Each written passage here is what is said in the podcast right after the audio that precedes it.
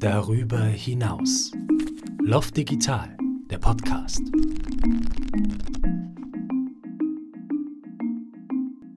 Ja, hallo und herzlich willkommen zu Darüber hinaus, dem Digitaltheater-Podcast von Loft das Theater. Mein Name ist Luise Tasler und ich werde mich in den nächsten Folgen mit Themen beschäftigen, die uns als Theater seit dem Lockdown vor neue Herausforderungen stellen.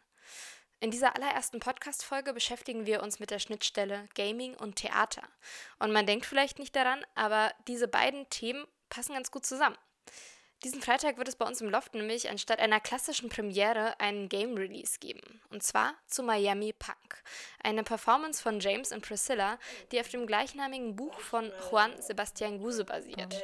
Wie Performance und Gaming zusammenpassen kann, das wird uns gleich Paula Reissig erklären.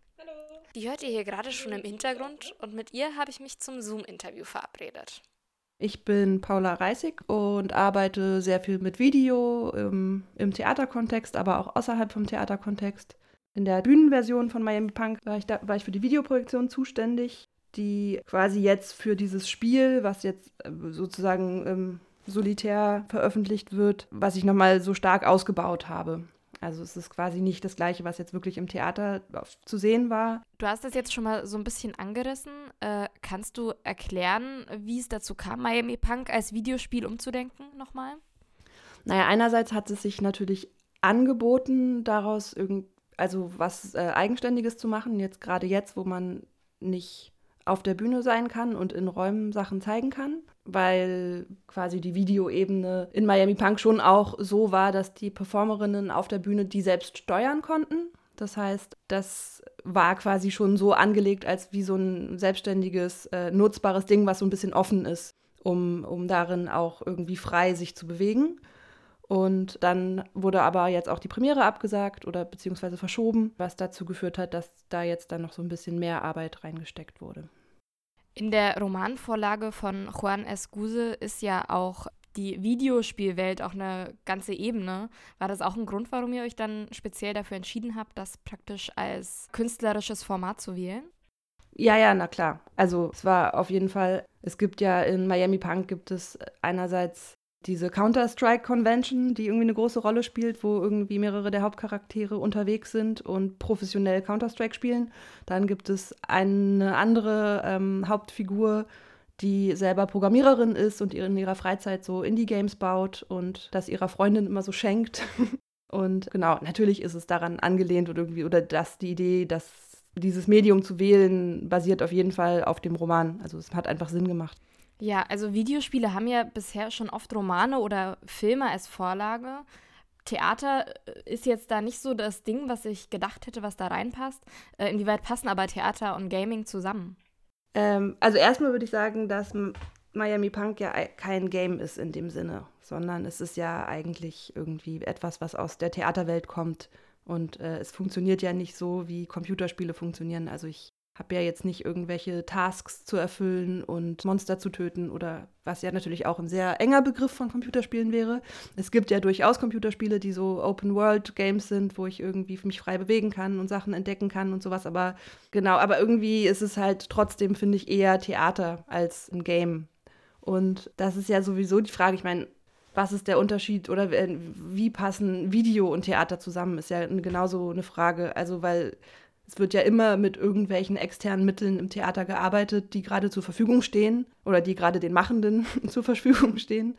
Und oft ist das Video, aber es, wird ja auch immer mehr irgendwie äh, andere Bildproduktion, die digital erzeugbar ist. Also ob das jetzt irgendwelche Animationen sind in 2D oder 3D oder ob das dann weitergeht in eine Richtung von einer live bedienbaren Sache, die ja total Sinn macht in einem Live-Medium wie Theater oder so. Also ich glaube, ähm, weiß ich nicht, für mich ist es diese Grenze gar nicht so klar oder beziehungsweise es ist gar nicht so etwas separat voneinander zu betrachtendes. Also so funktioniert ja einfach Theater, sich unterschiedliche Medien zu greifen und mit denen Sachen zu machen.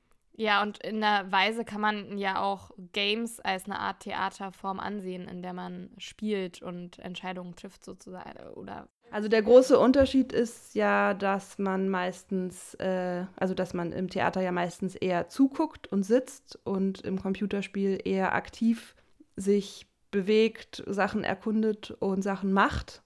Aber jetzt in dem Miami Punk ist, es, ist man auch eher Zuschauerin. Trotzdem, natürlich hat man irgendwie, hat es diesen Computerspielaspekt von, ich bewege mich durch etwas und ich bin selber quasi die aktive Person. Genau, also Videospielelemente, dem haben sich ja schon viele Theaterstücke und Inszenierungen bedient. Aber das Neue an der Sache ist vor allen Dingen, dass Zuschauer praktisch direkt ein, nicht eingreifen können, aber direkt einsteigen können und damit praktisch noch eine Ebene mehr betreten, sozusagen. Denkst du, du kannst erklären, wie es zu dieser Entwicklung kam? Ich glaube, es ist einfach, was ist so verfügbar an Techniken. Das verändert sich ja über die Zeit. Ganz am Anfang war das vielleicht viel, viel komplizierter, äh, Games zu bauen und mittlerweile gibt es da vielleicht genug Hilfen im Internet und Tutorials, dass irgendwie Leute sich das beibringen können und dadurch, ohne es studiert zu haben zum Beispiel. Und dadurch entstehen Möglichkeiten, Sachen auszuprobieren. Welche Herausforderungen gibt es bei solchen Projekten, die eben mit Video arbeiten, also mit animiertem Video, aber auch mit Videospielen, in denen dann der Zuschauer auch aktiv mit äh, erleben kann? Für mich ist erstmal die größte Herausforderung überhaupt die Funktionen von diesen Programmen zu lernen und irgendwie zu wissen, wie ich diese Sachen umsetzen will, die wir da machen wollen, weil ich habe das ja nicht gelernt, sondern ich bringe mir das selber bei. Und auch wenn ich schon mal mit diesem Programm gearbeitet habe, aber es gibt immer noch tausend Sachen, die man noch nicht kann. Und das heißt, ein Großteil der Arbeit ist erstmal irgendwie, sich ganz viele Tutorials anzugucken oder immer wieder Tutorials anzugucken und wenn man nicht weiterkommt.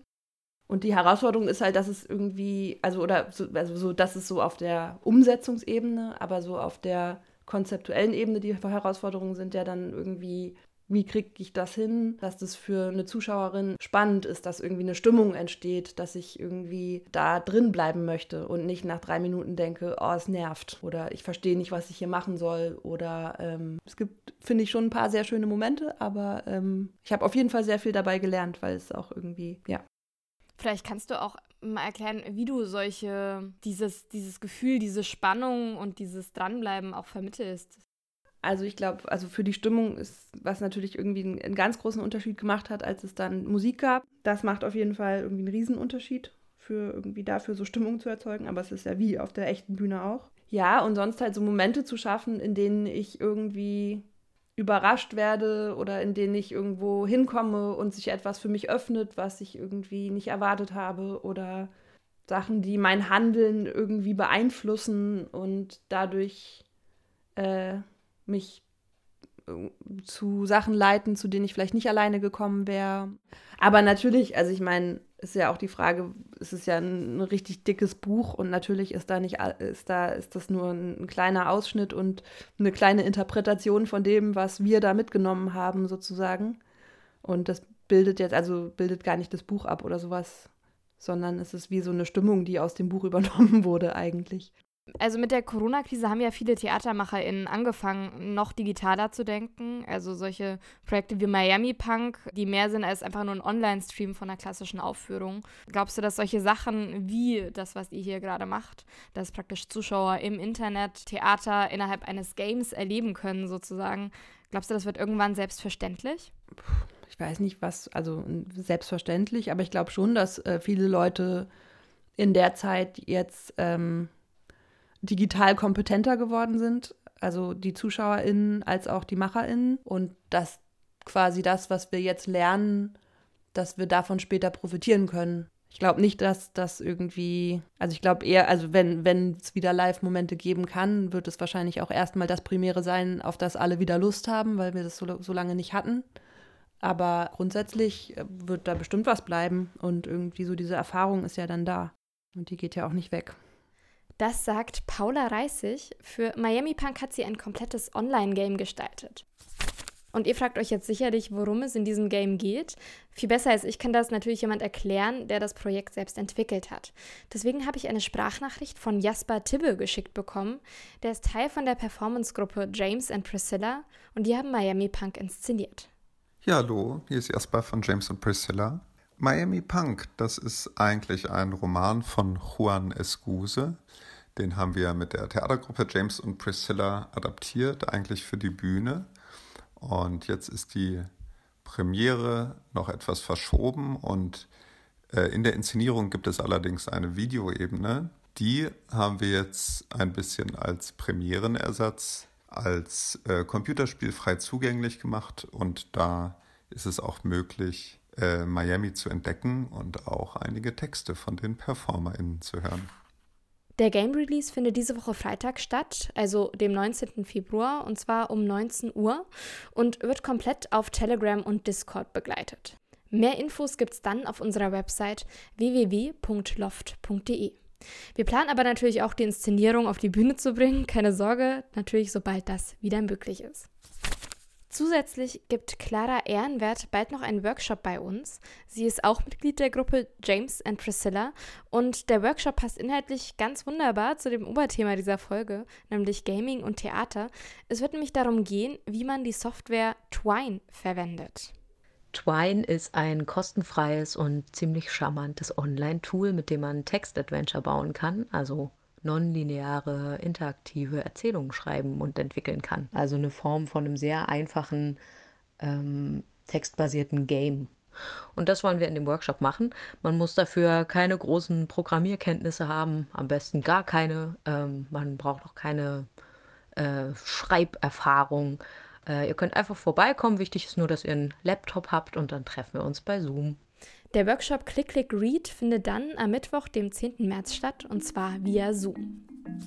Und damit verabschiede ich mich auch schon aus der ersten Folge von darüber hinaus. Wenn ihr Anregungen und oder Feedback habt, lasst mir das gern zukommen per Mail an info@loft.de oder auf all unseren Social Media Kanälen.